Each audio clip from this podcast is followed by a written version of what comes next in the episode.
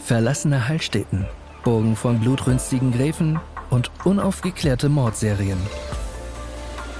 Bei Tatort Reise nehmen wir euch mit auf Reisen der etwas anderen Art. Wie kommen wir auf die Fälle? Welche Hindernisse gab es bei der Recherche? Und was hat uns nicht mehr losgelassen? Diesen Fragen gehen wir heute nach. Willkommen bei der aktuellen Bonusfolge von Tatort Reise, dem True Crime Podcast von Travelbook. Ja, hallo ihr Lieben, schön, dass ihr nochmal reinschaltet. Äh, die liebe Larissa hat uns ja gestern ähm, in der letzten Folge von Palmyra Island erzählt, von den Doppelmorden. Und ähm, in unserer Bonusfolge wollen wir jetzt nochmal ein bisschen berichten oder Larissa berichtet, wie sie da überhaupt drauf gekommen ist und so weiter. Ich stelle jetzt einfach mal ein paar Fragen. Gerne. Also das ist, das ist für mich auf jeden Fall das Interessanteste, weil ich selber noch nie davon gehört hatte. Ich auch ähm, nicht. Du auch nicht. Aber irgendwie musst du ja auf den Fall gekommen sein. Ja, genau. Das war ein Zufall. Wir haben ja auch freie Autoren, die immer mal wieder für uns schreiben und uns Themen pitchen. Und ein äh, freier Autor hatte mir so eine Liste an Vorschlägen geschickt. Und einer war eben so, ja, die Insel mit der gigantischen Rattenplage und heute ist sie irgendwie Privatbesitz und so weiter. Und ähm, da war so ein kleiner Anlauf und der letzte Absatz war so, ach ja, und by the way, da gab es auch einen Doppelmord und der ist bis heute nie so wirklich aufgeklärt. Und da ist natürlich direkt so plink bei mir was äh, angesprungen und ich dachte, ah, Tatortreise vielleicht. Mhm. Und äh, ich bin jetzt natürlich nicht hingegangen und habe unserem freien Autor irgendwie das Thema geklaut, sondern habe ihn halt gefragt, ob er Lust hat, da irgendwie näher zu recherchieren und auf den Podcast einzugehen. Und er hat dann gesagt, dass das jetzt nicht so unbedingt sein Metier ist, aber dass ich das einfach gerne dann machen kann. Und dann haben wir uns eben so geeinigt, dass ich dann das Thema quasi übernehme und habe dann erstmal so angefangen, äh, wie man das halt so macht, ne, bei Wikipedia zu gucken, so, ach ja, Palmyra, ähm, was ist das denn? Und da hast du tatsächlich, also der Großteil des Artikels ist ähm, erstmal so, ja, die Natur und äh, wir haben ja gesagt, sehr artenreich und dann die Rattenplage und dann wurde das übernommen und es gibt da auch eine tatsächlich ganz spannende Geschichte, wem das wann gehörte und äh, es war ja dann auch im Privatbesitz und so. Genau, und der letzte Absatz auch bei Wikipedia ist dann auch so zwei Sätzen angerissen, so Seawind-Morde. Und wie man dann so weiter vorgeht, ist ja dann immer so erstmal bei Google rein und gucken, was da kommt. Und äh, so gerade im Vergleich zu den anderen Mordfällen, die wir hatten, äh, da kriegt man eigentlich immer direkt irgendwie so schöne Artikel. Und ich hatte da so ein paar von, ja, die, die ich auch zitiert habe, irgendwie äh, aus den 80er Jahren, ähm, digitalisierte Zeitungsartikel einfach. Und sonst war die Ausbeute recht mau, muss man sagen. Okay. Okay, und wie bist du dann weiter vorgegangen? Also wir versuchen ja immer ähm, bei den Fällen auch einen Experten zu finden. Wie bist du dann auf den gestoßen? Sean Manga hieß der, glaube ich, ne? Genau. Also, ja, was habe ich dann gemacht? Also ich habe dann erstmal geguckt und man kommt dann natürlich relativ schnell auf eben äh, dieses Buch und den Film, also And the Sea Will Tell. Und das wurde ja von Vincent Bugliosi geschrieben. Dann dachte ich mir so, ah ja, okay, cool, der wäre halt der perfekte Kerl dafür. Leider ist der vor ein paar Jahren verstorben. Da war ich schon so ein bisschen gefrustet. Habe ich gesehen, okay, auch Buck Walker, also einer der Täter, hat ein Buch geschrieben, krass. Dann habe ich gesehen, Buck Walker ist auch gestorben. War ich schon ein bisschen frustriert. Dann habe ich herausgefunden, dass noch ein anderer Autor über diesen Fall geschrieben hat. So ein ganz, ganz kleines Taschenbuch, also kriegst du auch quasi nicht in Deutschland. Dann habe ich den kontaktieren wollen, aber der hat nirgendwo im Internet eine E-Mail-Adresse oder irgendwelche anderen Kontaktdaten. Habe ich ein Interview von dem in der, ich glaube, San Diego Times gefunden. Dann habe ich da die Redakteurin angeschrieben von der San Diego Times, die mir leider nie wieder geantwortet hat.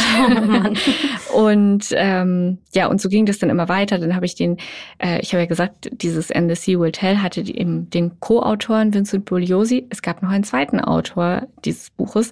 Dann habe ich den angeschrieben. Der hat mir tatsächlich geantwortet, hat aber gesagt, dass er keinerlei Zeit hat, weil er in einem anderen Projekt drin oh, ist. Nein. Ja, also es war eine sehr, sehr frustrierende Suche. Und äh, dann war ich irgendwann so ein bisschen ja, verzweifelt. Also ich hatte mir dann natürlich ich das Buch besorgt. Ähm, auch auf, also können wir gleich nochmal drüber reden, äh, dieses Buch und der Film ist nämlich nicht so easy zu kriegen. Auf jeden Fall hatte ich dann das Buch und den Film und dachte, ja, im Zweifelsfall können wir es irgendwie auch nur darüber äh, aufziehen, aber es ist ja doch immer noch mal ein bisschen netter, wenn man jemanden hat, der wirklich was zu sagen hat. Und habe dann tatsächlich einfach bei YouTube so ein bisschen geschaut und man findet da relativ viele so, ja, im Prinzip äh, Leute wie du und ich, die sich hinsetzen und diesen Fall analysieren. Und da gab es relativ viel Schrott. Und dann eben dieses Video halt tatsächlich von diesem Sean Manga. Und äh, dann habe ich mir seine Website angeguckt und das sah alles ganz solide aus. Und Historiker ist ja auch immer schon mal ein Zeichen dafür, dass das jetzt nicht jemand ist, der dazu neigt, irgendwie einfach random irgendwas zu erzählen. Und hatte mich dann eben für ein Telefonat mit ihm verabredet und ja, genau, der hat dann äh, wirklich gute Sachen mir noch gesagt und ich war einfach nur froh, dass ich endlich jemanden gefunden hatte, mhm. der tatsächlich mit mir über diesen Fall sprechen konnte, äh, über den niemand irgendwie was zu sagen hat. Krass, dass du noch jemand gefunden hast, dass du so hartnäckig geblieben bist. Echt super. Ja, das war äh, für mich auch, also als der geantwortet hat, war ich so, oh mein Gott, endlich. okay. Du hast ja eben ähm, auch schon gesagt, dass es nicht so einfach war, an das Buch und an diesen Film ranzukommen. Wie hast du das denn gemacht? Ja, also ähm, man muss dazu sagen, das kommt zwar sofort, wenn man irgendwie Palmyra-Mord oder auch Seawind-Mord oder im Prinzip auch Graham-Mord eingibt, aber es ist jetzt nicht so, als wäre das Buch irgendwie in Deutschland der Renner gewesen oder im Allgemeinen. Ähm, ich habe das nirgendwo in einer Neuauflage gefunden. Ich hatte dann eine Auflage von 1991. Die habe ich über so ein, so ein gebraucht Plattform gekauft äh, von irgendeiner so Privatperson. Da ist noch hinten so ein D-Mark-Aufkleber drauf. Das ist aus so ein 80er-Jahre-Cover, also so mit so kitschigen Sonnenuntergang. Man kann sich vielleicht so ein bisschen vorstellen, mhm. dieser fetten Schrift. Also so bin ich dann in das Buch gekommen und habe mich da dann so durch die vergilbten Seiten geblättert. Und der Film zu dem Buch ist noch schwieriger zu bekommen. Also mir war dann relativ schnell schon klar, dass äh, man den jetzt wahrscheinlich nicht bei Netflix oder Amazon oder Sky streamen kann. Aber man hat ja eigentlich immer Möglichkeiten, an irgendwelche Filme ranzukommen. Und bei dem ist es aber tatsächlich so, dass der auch in den USA ziemlich in Vergessenheit geraten ist. Nicht, weil der so unfassbar schlecht ist. Also wäre jetzt nicht unbedingt mein Lieblingsfilm, aber zum Beispiel der Shamanga meinte auch, dass es eigentlich ein ganz solider Film ist. Ähm, das ist so auch so, wenn man so guckt, die klassischen IMDB-Bewertungen und so. Das ist schon alles irgendwie ganz in Ordnung. Also daran lag es nicht, sondern eben dann, wann das äh, ja erschienen ist. Und zwar war das im äh, Jahr 1990 und das war so eine äh, Fernsehgeschichte. Also war damals eine große Premiere auf dem Fernsehsender in den USA und schön Primetime und so. Das Problem war nur, dass genau an dem Tag äh, die USA in Krieg getreten sind mit einem Land im Nahen Osten. Und dementsprechend haben natürlich alle Leute, die irgendwie Fernsehen geguckt haben, haben halt nicht irgendwie ein lustigen Spielfilm sich angeguckt, sondern haben Nachrichten geschaut. Und deswegen ist der Film grandios gefloppt. Niemand hat sich dafür interessiert. Und wie das dann halt so ist, dann ja, gerät sowas einfach in Vergessenheit. Es gab doch auch an dem Buch und auch an dem Film einiges an Kritik, oder? Ja, genau. Also es bezog sich äh, weniger auf, ob das gut oder schlecht ist, sondern vielmehr darauf, ich habe ja schon gesagt, äh, mehrfach, das ähm, beruhte auf den Erzählungen von Vincent Bugliosi, der ja auch Co-Autor war. So, jetzt ist man dann natürlich vielleicht als so Star-Anwalt äh, geneigt, sich selber ein bisschen schöner zu machen, als man eh schon ist. Film und Buch sind schon auch sehr darauf, so ja, äh, ich habe das hier so toll gelöst und so toll gemacht und so. Also wenn man sich das anguckt, dann kommt der Herr Anwalt da schon recht gut weg. Wer nicht so gut wegkommt, ist der Gegenanwalt. Also es gab ja auch noch den Anwalt von Buck Walker und Buck Walker wurde ja verurteilt und in dem Film und Buch wird dieser Gegenanwalt ja sehr, sehr tölpelhaft dargestellt. Ne? Also ja, so dass man sich immer denkt, oh Gottchen, es hat ja nicht den Anspruch, ein Sachbuch zu sein. Aber dieser andere Anwalt ist dann tatsächlich danach auch gegen das Buch vorgegangen und hat gesagt, das ist hier äh, Verleumdung und so. Ja, mein Experte, der Schamanga, hat mir auch gesagt, dieser andere Anwalt, der war nicht schlecht. Also das war tatsächlich einfach sehr überspitzt. Insofern muss man auch immer ja, das, was wir da an Sachen aus dem Buch und dem Film vorliegen haben, mit gewisser Vorsicht genießen. Deswegen war ich dann halt auch so froh, dass wir nochmal einen Experten hatten, der das so ein bisschen einordnen kann, weil sich dann nur auf so einen ja doch recht subjektiven Roman zu verlassen, ist natürlich schwierig. Ja, auf jeden Fall. Du hattest auch gestern im Podcast erwähnt, dass Buck Walker, nachdem er aus dem Gefängnis entlassen wurde, 2007 dann auch selbst nochmal ein Buch geschrieben hat. Und das war so ein bisschen seltsam, oder? Ja, genau. Also äh, hatten wir ja gestern auch schon ganz kurz angerissen. Auch dieses Buch habe ich versucht zu bekommen, habe ich leider nicht geschafft, weil also darüber gibt es tatsächlich quasi keine Exemplare. Äh, da wird die Auflage auch deutlich geringer gewesen sein. Ich habe mir dann so, man kann ja immer mal hier und da so ein paar Seiten durchlesen. Also der Schreibstil ist ganz übel.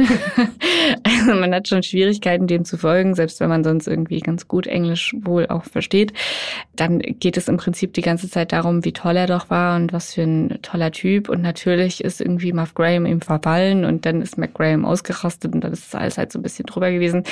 Wie gesagt, ich konnte nicht das ganze Buch lesen, aber ich habe mir dann auch so ein paar Rezensionen immer dazu durchgelesen und da stand dann auch äh, so dabei, ja, also das dass man sich das auch sparen kann, zumal das Buch sehr dick ist. Also mhm. es ist jetzt nicht, dass es irgendwie so ein 50-Seiten-Roman wäre, sondern es sind, glaube ich, mehrere hundert Seiten. Ich meine 800 oder so. Mhm. Und da hat auch jemand geschrieben, also da muss sich niemand durchquälen. Ja. Also wenn der Film relativ gute Bewertungen bekommen hat und das Buch, also And the Sea Will Tell, dann ähm, wird dieses Werk von Buck Walker entsprechend schlechte Kritiken bekommen haben. Okay, immerhin hat er es aber noch geschafft, vor seinem Tod ein Buch zu veröffentlichen.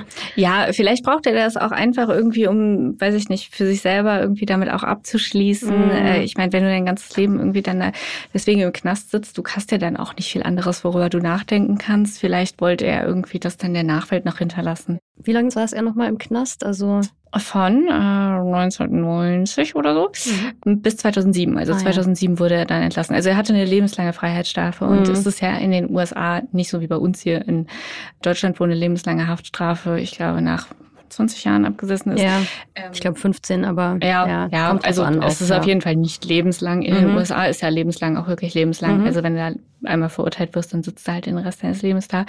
Also es müssen so 20 Jahre mindestens gewesen sein, die er dann tatsächlich da saß. Und er wurde ja entlassen aufgrund seines gesundheitlichen Zustands. Ne? Sonst genau. hätte er wahrscheinlich bis zu seinem Lebensende ja, im ja, Knast verbracht. Ja, also es ist ja häufiger so, dass der Gefangene dann begnadigt werden können, mhm. wenn halt der gesundheitliche Zustand äh, eh so ist, dass man, ja, das hört sich jetzt so blöd an, aber also, dass die jetzt auch in Freiheit nicht mehr irgendwie ein Luxusleben führen werden. Ja. Und genauso war das halt in dem Fall. Mhm. Ja, dann habe ich noch eine abschließende Frage. Glaubst du, dass man die Leiche oder ich sag mal die sterblichen Überreste von Mac Graham noch jemals finden wird? Man geht ja davon aus, dass die in dieser anderen Box sind.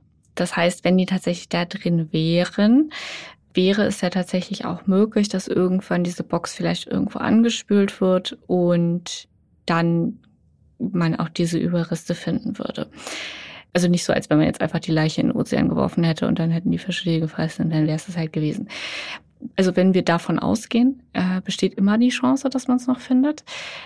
Aber also es wurde auch gesagt, und das hat Vincent Bugliosi damals auch in dem Prozess dargelegt, dass alleine, dass diese Box mit Muff Graham gefunden wurde, war ein absoluter Zufall. Also da wurde relativ genau analysiert, wie so die Gezeitenströmungen waren und so zu dem Zeitpunkt. Und es war wirklich einfach ein ganz krasser Zufall, dass diese Box überhaupt wieder angespült wurde und die diese Besucherin auf der Insel sie finden konnte. Auf welcher Insel war das dann? Auf Palmyra auf wieder. Palmyra, Palmyra ja. ist die angespült. Also wer auch immer, wer auch immer mhm. äh, die Kiste ver versenkt hat, ähm, wird es nicht weit weggetan haben, mhm. was ja auch ähm, wieder d'accord geht mit der Vermutung, dass es nur einer der Täter war. Mhm. Weil sonst hätte man ja einfach irgendwo ganz weit rausfahren können und dann wäre es das gewesen. Also sehr wahrscheinlich war es im Namen Umkreis. Mhm.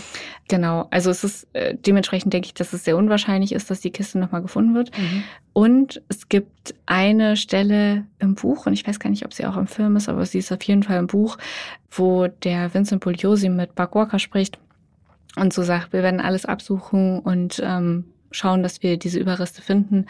Und dann sagt Buck Walker, also zumindest im Buch, so ihr könnt suchen, solange ihr wollt, ihr werdet nie irgendwas finden. Mhm. Und ja, also dementsprechend kann es auch sein, dass einfach nie irgendwas gefunden wird mhm. und ja, Mac Graham einfach für immer vermisst bleibt. Das ist ja auch wirklich jetzt schon Jahrzehnte her, ne? Das ist krass. Ja, ja, und natürlich bis heute nicht aufgeklärt. Ja.